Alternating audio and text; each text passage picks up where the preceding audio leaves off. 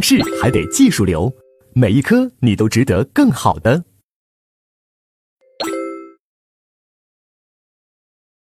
那接下来我们就看第四讲行为，它也是我们客观要件的第二个。啊，我们有了行为人、行为主体讲完了，那接下来就是行为。行为这一讲主要分为两大块儿，一个是要介绍一下危害行为，啊，因为犯罪行为就是个危害行为。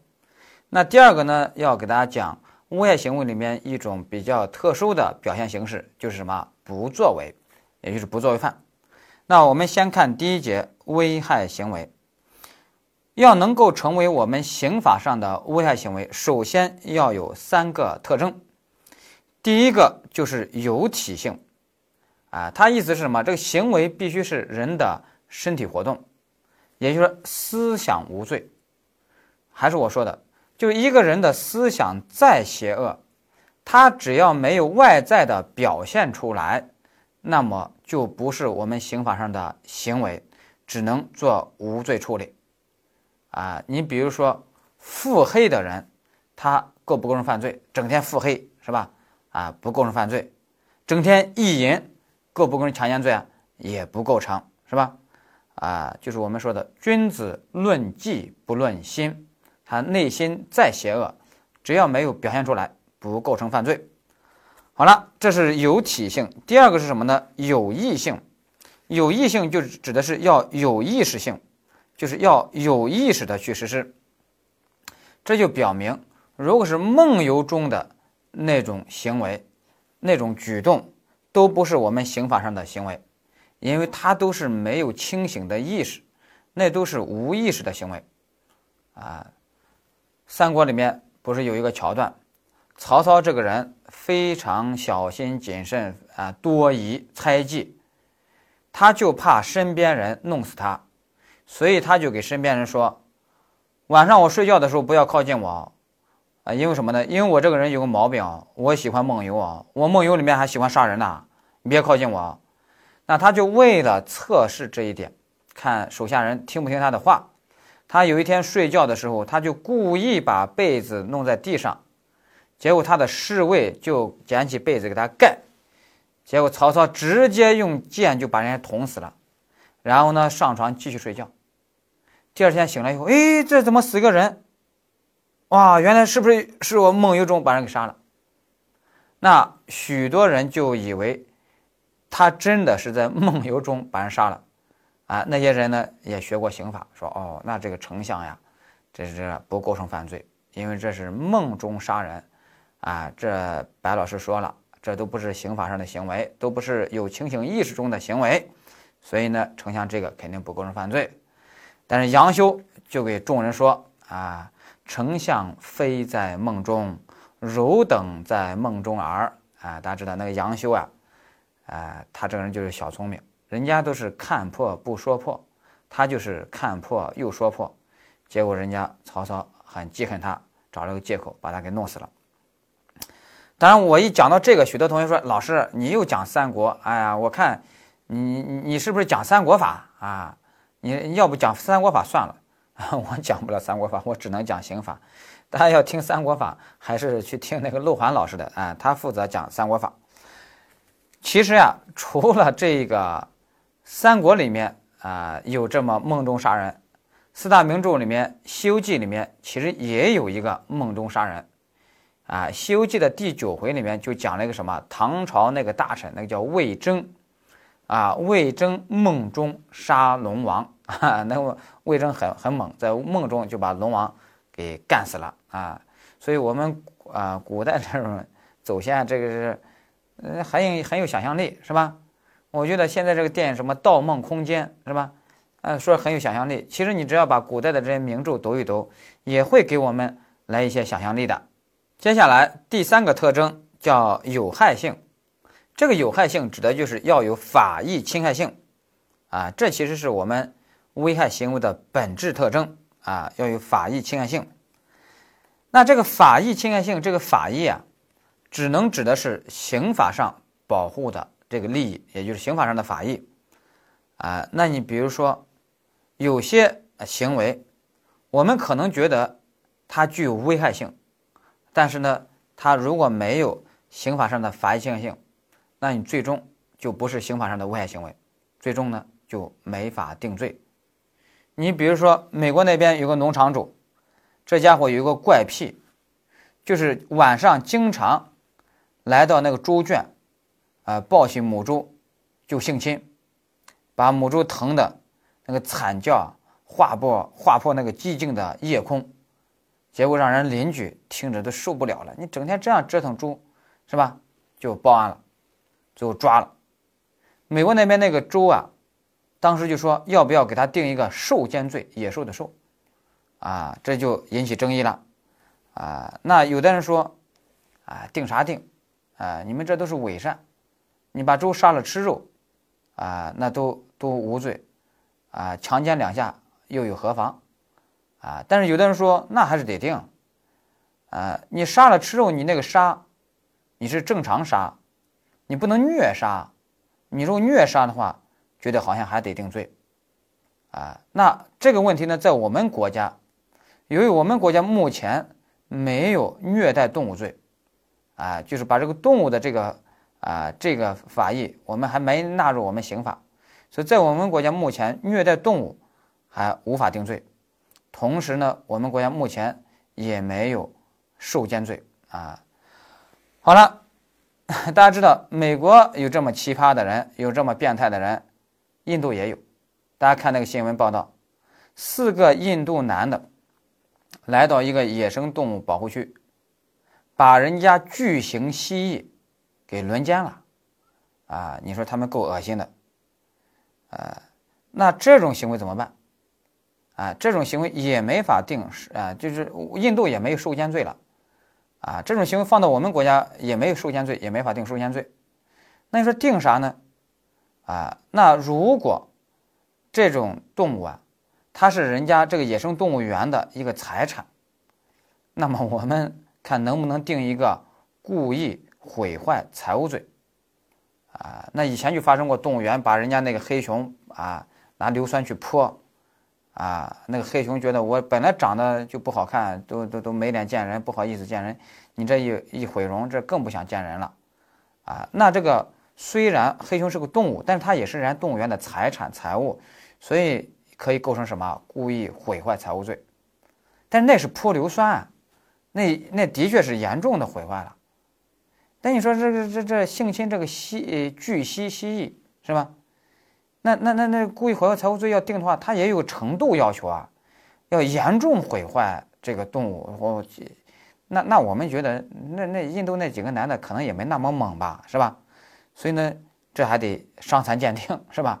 啊，好了，这就是我们说的，就是有些法益，从社会角度来说，从我们大从道德角度来说，它具有危害性，但是呢，如果没有纳入我们刑法保护。那就没有刑法上的法益性，那就不构成刑法上的危害行为，明白吧？把这个界限一定要搞清楚，这就是道德和刑法的界限要搞清楚。你比如说，那个同性恋，在英国啊，一直很晚很晚，到二战的时候，他们认为同性恋还是犯罪，啊，要定罪，但是呢。二战后，大家逐渐知道了，啊，这个呢不应该规定成犯罪，啊，所以呢，啊，这个就不是犯罪。啊，我们国家在我们国家目前同性恋也不，当然也不是犯罪，啊，那我同时也说了，通奸我们国家古代是犯罪，但到现在我们现在的刑法就认为不是犯罪，明白吧？啊，所以呢，大家就知道这里面啊，其实就是刑法的保护的这个界限啊。它是特定要求的，啊，以前呢，把一些道德上都是犯罪，啊，现在呢就踢出去了。现在呢就是道德的归道德，刑法的归刑法，明白吧？这个界限把它搞清楚。好了，这是特征。接下来外行为的判断，外行为的判断这就成为我们的重点了。第一个，什么才叫外行为？其实我们前面讲了，就是你这个行为对法益要制造危险。如果对法益压根没有任何危险，我们认为那就是一个什么生活行为，那就不是危害行为了。考试在这一块特别喜欢考什么呢？就是考我前面在两阶层体系里面给大家讲过，客观主义、主观主义，就是你一定要先看客观后看主观，它往往就是用主观来忽悠你，主观来诱导你。比如说我们考试就考过什么呢？说有个女朋友一直想杀死男朋友，怎么杀死呢？她送男朋友一双溜冰鞋，知道男朋友喜欢溜冰，但水平很差，希望他在溜冰的时候摔死。结果这个男朋友不争气，啊，结果溜冰的时候还还想来一个高难度动作，结果真的给摔死了。那现在就问这个女朋友，她构不构成故意杀人罪？你能不能先看主观？哇，他主观上有杀人故意，所以要定故意杀人罪？不是的，你得先看客观上他有没有危害行为。那我们想给人送溜冰鞋的行为，是不是一个危害行为啊？不是的，因为送溜冰鞋的行为本身。对这个接受赠呃接受这个溜冰鞋的人，他的生命法益是没有制造危险的，所以他最多是一个什么生活行为，明白吧？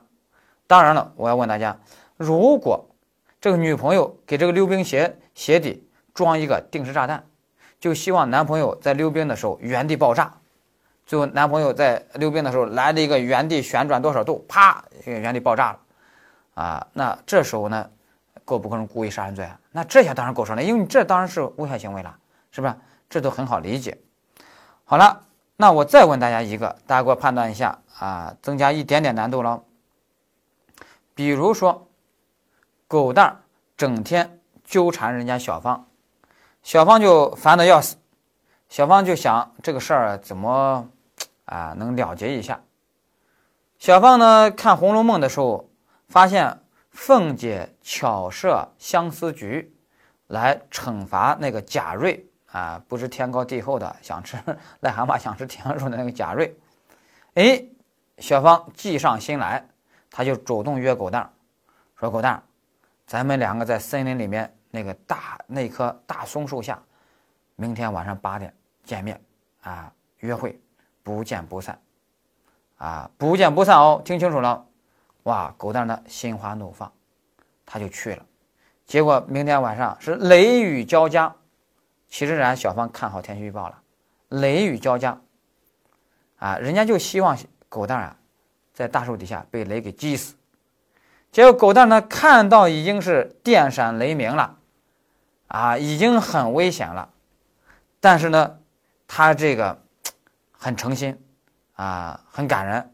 他觉得为了爱情。必须死等，最后呢就变成等死，被雷给劈死了。那现在问，那小芳 这么一个巧设相思局，啊，这个把狗蛋给弄死了，啊，构不构成故意杀人罪？有的说这个小芳太歹毒了，得定故意杀人罪，啊，那我们说什么太歹毒的，这都是主观的，先看客观，客观上这里面。小芳有没有危害行为？啊，有没有危害行为呢？没有，因为我只是约你到那去见面，我又没有把你绑在那个树底下，是吧？所以呢，你去不去，或者说你在那等不等，啊，其实都是你自我可以决定、自我可以选择的。所以这时候小芳其实只是实施了一个什么生活行为，所以这时候小芳危害行为没有，所以不构成犯罪，要注意这个。好，这是第一个危害行为和生活行为的区分。那接下来就要给大家增加难度了。第二个知识点来了，就什么降低危险和替代危险。三十三页。首先，我们第一个结论是什么？降低危险的行为不是危害行为啊！降低危险的行为不是危害行为。那在这里面呢，大家要记住一个标准案例，比如说狗蛋和小芳两个人啊站在马路边。结果狗蛋忽然发现，头顶有一个广告牌呀，松动了，快要掉下来了。如果一掉下来，就会砸中小芳的头部，哇，那就会砸死的。所以呢，狗蛋看到要掉下来那一刻，轻轻的把小芳推了一把，那个广告牌广告牌呢，咔就砸下来，砸到小芳的肩膀，啊，把小芳的肩膀一下砸成一个溜肩了。小芳以后做事都没有担当了，狗蛋当时是怎么想的呢？他完全可以用力推一把，把小芳推开，完全推开就砸不中。但是呢，他也挺歹毒的，他就想让小芳的肩膀遭受重伤，啊，然后呢，让小芳以后做事没有担当，啊，变成一个溜肩膀，所以他就故意轻轻推一把。那现在就问狗蛋怎么定罪？那这时候你能不能先看他内心那么一个歹毒的内心啊？看他那个犯罪故意心理啊？不能，得先看客观上有没有危害行为。那给人感觉好像有啊，其实没有，因为他这个推一把，他是把这一个高空坠物的这么一个致死的危险，变成了一个重伤的危险。那这时候还属于什么？降低危险。那降低危险就不是危害行为。那危害行为一打叉，那这时候直接就无罪了。这时候你不要看人家狗蛋主观上有多歹毒啊什么的，直接无罪，明白？好，这叫降低危险。这个标准案例大家一定要记住。接下来我们要说替代危险。替代危险我们考试考过啊，很难的一个知识点，其实也不难，我觉得。说难是因为这个知识点，这个题啊是完全原封不动的来自德国的刑法教科书上一个案例。其实就是什么呢？就比如说有一天啊，那个那个是德国的案例啊，比如说有一天有个德国的狗蛋冯穆勒吧，啊，德国的狗蛋冯穆勒，啊，他有一天呢在家里忽然发现邻居家着火了，而邻居又不在家。那二楼呢？他那个婴儿邻居那个婴儿在家。这这个狗蛋呢，狗蛋冯呢，他就想哇，我得冲进去救这个婴儿，因为搞不好可能是我的孩子，是吧？得救。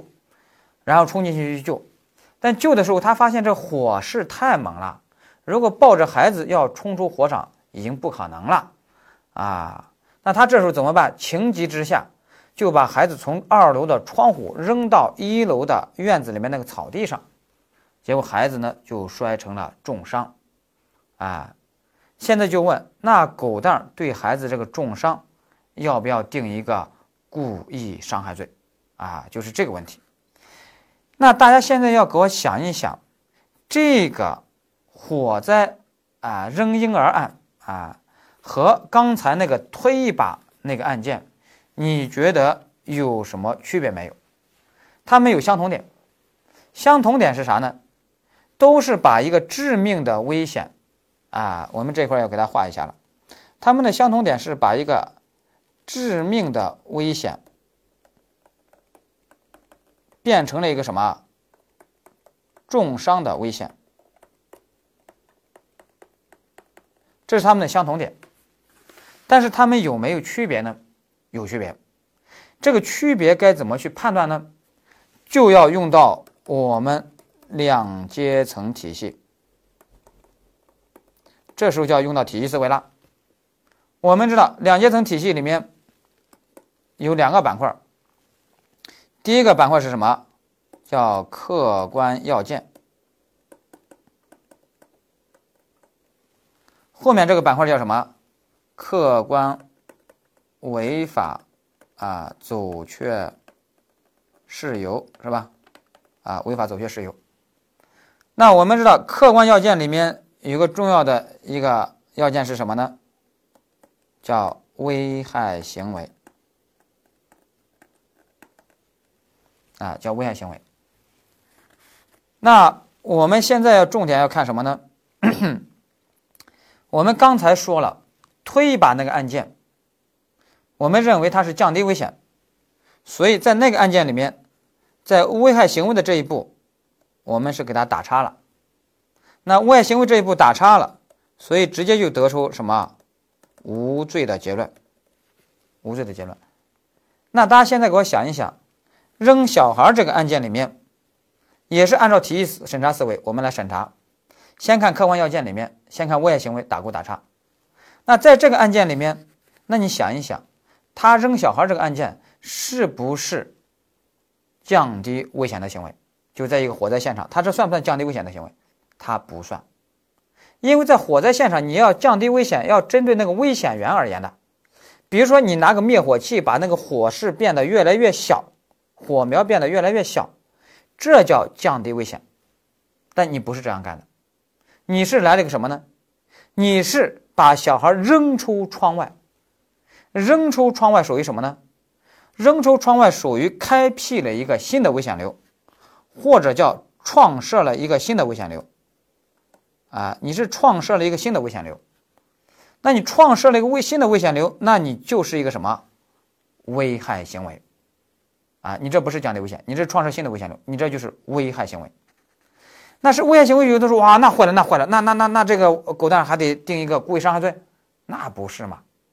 我们客观阶层，我们说了前后有两个板块嘛，前面是客观要件，客观要件里面危害行为，危害行为你是打勾了，但是我们还要看后面这个板块呀。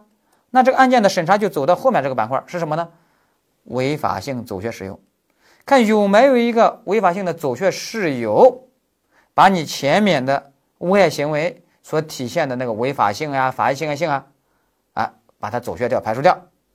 那大家想一想，我扔小孩这个到了违法性走穴事由这一块儿，有哪些走穴事由能把我前面的危害行为的那危害性、法益侵害性、违法性走穴掉呢？排除掉呢？哎，那有什么呢？哎，那有两个。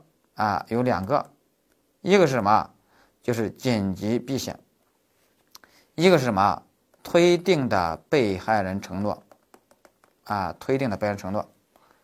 紧急避险，许多同学可能不太理解，其实就是紧急避险。紧急避险，你就记住一句话，就是为了保护较大的合法权益，迫不得已损害较小的合法权益。那在这个案件里面，就是为了保这个孩子的生命，这个法益，迫不得已。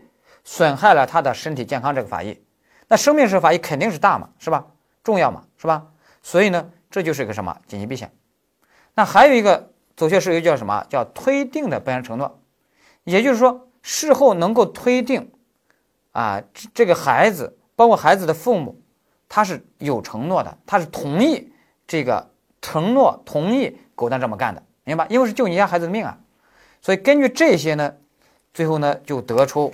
啊，这个狗蛋就无罪了啊！根据这个呢，就得出无罪了。所以我们现在就知道了，一个推一把这个案件和扔小孩这个案件，他们都是什么无罪？但是他们无罪的理由的体系地位是不一样的。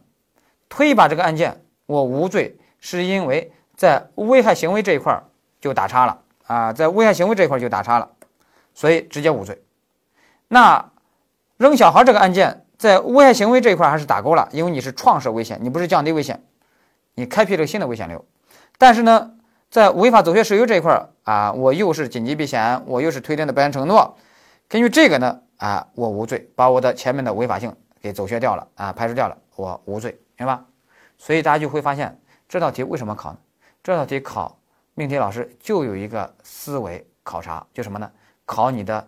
体系审查思维考你的先后逻辑思维，明白吧？如果你认为这些犯罪构成体系的要件都是随意的排列组合啊，都是并列关系啊，都是随意的排列组合关系，那肯定不行，明白吧？所以呢，这就是我们说的啊，鉴定式案例分析法就是这样，就一定要一步一步这么去判断啊，明白吧？好，大家把这个理解之后，我们接下来要给大家赶紧应用啊，因为。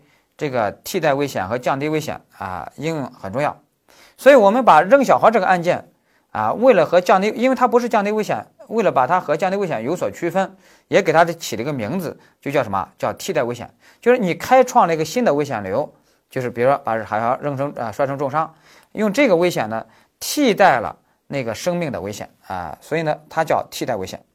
好了，这个理解以后，我们训练一个，比如说武侠小说里面经常说这么一幕。比如说，狗蛋跟小芳啊，终于在森林里面啊散步了啊。小芳把狗蛋给约到了，散步的时候，结果狗蛋不慎被一个毒蛇给咬到手腕了。眼看这个毒毒素哇哇哇不断的蔓延蔓延，那如果蔓延到心脏就完了。那人家小芳见此情景，千钧一发，人家直接就手起刀落。一刀呢，就把狗蛋的胳膊给砍了，砍断了，一下把狗蛋就砍成杨过了，啊，那但是这也是救了狗蛋一命啊，那人家这小芳也属于杀伐果断，是吧？以后能成大事儿。那现在问题来了，那你一下把人胳膊砍了，这肯定是重伤呀。我的问题是，小芳这么一个杀伐果断的行为，它属于我们刚才那个降低危险、推一把那个模型，还是属于扔小孩替代危险这个模型？啊，大家给我套模型、套公式来把这个题做一下。你想一想，应当是哪个呢？那大家想一想，应该是哪个？啊，应当是什么？应当是替代危险扔小孩这个。那是为什么呢？那是因为。你如果真的要降低危险的话，你应当是给他注射一种解毒针、解毒剂，啊，让他这个毒液的危险慢慢减弱。但你现在不是这样，你是什么？咔嚓把人胳膊给砍了，直接呢把人弄成重伤了，是吧？那这是一个开辟了一个新的危险流，制造了一个新的危害结果。不过这个危害结果呢，它比较小，啊，跟那个死亡结果比，啊，它比较低。所以呢，这时候它属于什么替代危险？一旦属于替代危险，那你现在就知道了。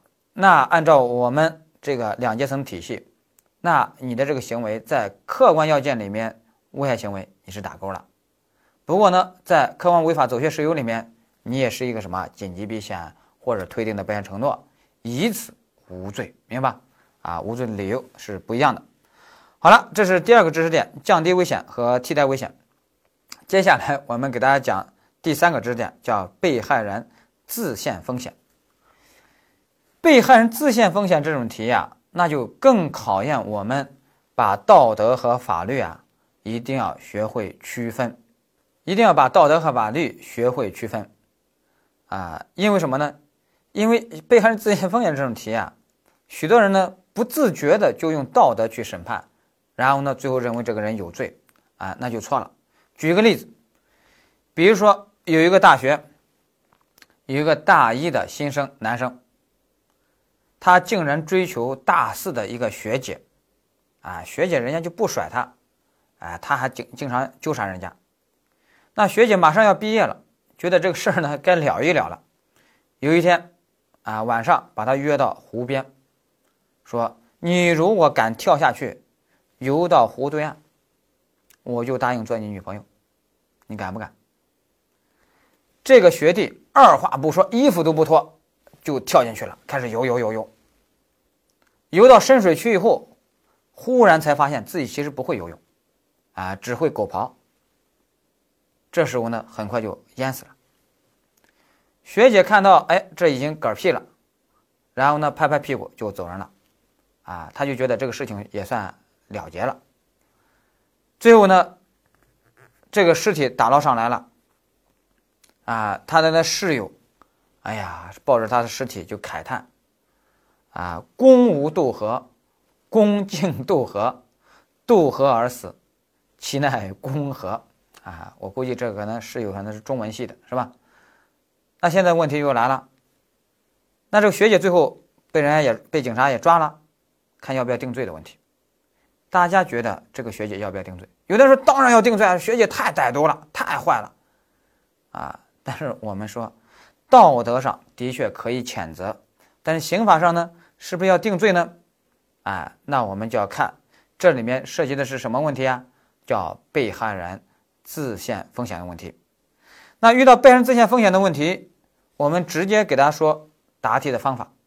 答题的方法标准是什么呢？第一步，先看危险的。实行者、支配者是谁？就是推动危险往前走那危险的实行者是谁？如果危险的实行者是你被害人，那么如果你被害人，接下来第二步，如果你这个被害人对这危险有认识能力、有认识到，啊，同时又有对危险有支配能力、有控制能力，那这时候你自己负责。也就是说，你被害人认识到这个危险。你也能消除这个危险，控制这个危险，你还支配这个危险，推动这个危险往前走，你是危险的实行者。那危险最后导致结果，那谁负责？那你自己负责。啊，所以呢，这就是被害人自陷风险自己负责这个原理。如果第一步判断这个危险的实行者是行为人啊，是那个相对的那个行为人，不是被害人，那接下来也要看行为人对这危险有没有认识能力，有没有控制能力。如果有，那你行为人还推动这危险往前走，啊，那危险导致结果，那就得你行为人来负责，明白吧？就得你行为人来负责。所以呢，我们就看第一步，假如说这个危险是被害人啊，危险呃的实行者是被害人，那接下来就要看你这个被害人对这危险有没有认识能力、控制能力。那在这里面，大家给我判断一下，在刚才这个案件里面，这个学弟死了，那这个死亡结果啊，导致这死亡结果的危险是什么危险呢？那就跳河，跳河导致这么一个致命的危险。那跳河这个危险的实行者是谁？跳河这个危险的实行者，那就是你这个学弟，啊，就是你这个学弟，啊，那接下来，那也就是说，就是你这个被害人。那接下来要判断第二步，那这个被害人这个学弟，他对这个危险有没有认识能力？有没有认识到？当然认识到了。那他对这个危险有没有控制能力啊？啊，有没有控制能力？就是说有没有自如的、自由的消除这个危险的能力？他有没有啊？那当然有。啊，有的说没有啊，啊，不跳人家就就就就不答应做我女朋友呀？哎，那你想一想嘛，天涯何处无芳草，是吧？所以你完全可以拒绝的，在我们刑法上认为完全可以拒绝的，啊，那这时候呢，你对这危险有控制能力，啊，你也有认识能力，你还跳，你还推动危险往前走，那谁负责？那你自己负责。那既然你自己负责，人家学姐不负责，那人家学姐就不负责，那人家学姐不负责，学姐最后就无罪处理。但许多人说，哇，这个学姐太歹毒了，一定要定罪，那你就是用道德去谴责了。但是我们还是说道德的归道德，法律的归法律，所以这一块呢一定要把它啊掌握好。再比如，我问大家一个问题，啊，实务中还发生这么一个案件，啊，就是 有一个讨债人，他来到债务人家里讨债，啊，在人家里守守到很晚了，人家债务人还是不给，而且债务人呢就把这个呃讨债人呀，这个债权人呀。就给赶出去了。赶出去呢，这个债权人站在门外，他就不走，啊，他就一直不走。那不走，那人家这个债务人，人家就睡觉了。结果第二天早上，债务人醒来以后，推开门一看，这个债权人呀，冻死在门外了。那你说这个债权人也够可以，啊，很有节气，宁死不屈，是吧？那最后大家都说哇，你这个债务人把人冻死，你欠着钱不还，你还把人冻死了，得定罪，啊，要定罪。但大家想一想，这个给债务人能定罪吗？能定故意杀人罪吗？啊，不能定。为什么呢？因为危险的实行者是谁？还是你这个被害人？你自己站在那一直动，一直动，啊，那你对这危险有没认识能力？有没控制能力？当然有。那你还一直在那死等是吧？那这时候呢，你自己负责，明白吧？就这个意思。好了，接下来给大家要说一个有难度的一个案件，那也是真实的案件，大家看怎么办？就是有一个男的，他去嫖娼，啊，价钱也谈好了，他也把澡洗了，衣服也脱了，结果这时候那卖淫女跟他说。哎，先生，实在对不住，啊，有个情况呀，我得如实相告，就是我昨天呀做了体检，我现在手机上刚好收到这个消息了，体检报告出来了，哎，我得了梅毒了，你看怎么办？啊，结果这个嫖客说，你也不早说，我衣服都脱了，到这这儿放上了，那还能忍得住吗？结果呢，他就豁出去了。他就飞蛾扑火般的扑上去了，啊，还是达成了这个交易，啊，最后呢，他果然感染上梅毒了。那现在就问，感染上梅毒，这也算是什么重伤哦？那他最后还告，说这个重伤是这个卖淫女引起的，所以卖淫女把他弄成重伤，所以给这卖淫女要要告，要不要定故意伤害罪？大家觉得这能定吗？啊，这肯定不能定。首先，第一个危险的实行者是谁？危险的实行者就是你这个啊嫖客。那接下来 你对这个危险有没认识能力？有没认识到？认识到了，人家也没骗你，是吧？人家如果骗你、隐瞒了，那他当然构成故意伤害罪。人家现在没骗你，人家很诚实的，是吧？如实相告。好了，第二，那他对这危险有没有控制能力呢？有些同学跟我说：“哎，老师，他肯定没控制能力，那这衣服都脱到那个份上了，那那肯定没控制能力。这个我我我懂的啊，啊，你经验还挺丰富。但是呢，我们刑法认为，啊，你还是有控制能力，你忍不住也得忍，是吧？啊，所以呢，这时候。你有认识能力，你又有控制能力，你还扑上去，那这时候你的确是飞蛾扑火，你自陷风险，你自己负责，明白？所以人家卖淫女啊，不构成故意伤害罪啊，对这个重伤来说你自己负责。不过我们要注意哦，这个卖淫女她还是构成另外一个罪啊，一个社会管理方面的犯罪，叫什么？传播性病罪啊，这个罪它还是构成的。好了，这是我们说的这个问题。那接下来，我们就要翻过来，我们要看三十四页，啊，那就第二种情况。刚才大家发现有没有？就是我刚才举的例子，都是什么？都是危险的实行者是谁啊？是被害人啊，就是他被害人自己，比如说他自己跳河，他自己扑上去什么的，啊，他自己在那冻死了、死等，是吧？那接下来我们要探讨的什么？就危险的实行者就是行为人。啊，就是行为人这一块呢也要注意。那你比如说，有一个男朋友，他开车送女朋友去机场，结果呢遇到红灯，女朋友因为要赶飞机，就让男朋友闯红灯，啊，觉得没问题，啊，结果男朋友说，红灯都敢闯呀，不能闯红灯吧？女朋友说，红灯都不敢闯呀，你还能干什么？你还是个男人吧你，啊，你到底行不行啊你，啊，这个男朋友心想，哎呀，男人不能说自己不行啊，闯，咣一闯，结果呢，跟另外一个车给撞了，酿成车祸，而且车祸呢，还导致女朋友给死了，把女朋友给撞死了，啊，有的说这个女朋友不作不死，所以他自己负责，也属属于被害人自陷风险自己负责，但是我们想一想。这个情形和我们前面讲的案件就不一样了。我们第一步来分析，在这里面危险的实行者导致女朋友死亡的那个危险的实行者是谁呢？是男朋友闯红灯啊，开车闯红灯是男朋友，那就不是女朋友，就不是被害人了，是男朋友是行为人。好了，那第二步，那这个男朋友这个行为人危险的实行者，他对这个危险有没有认识能力啊？他当然有认识能力，那他有没有控制能力啊？他可不可以不闯呀？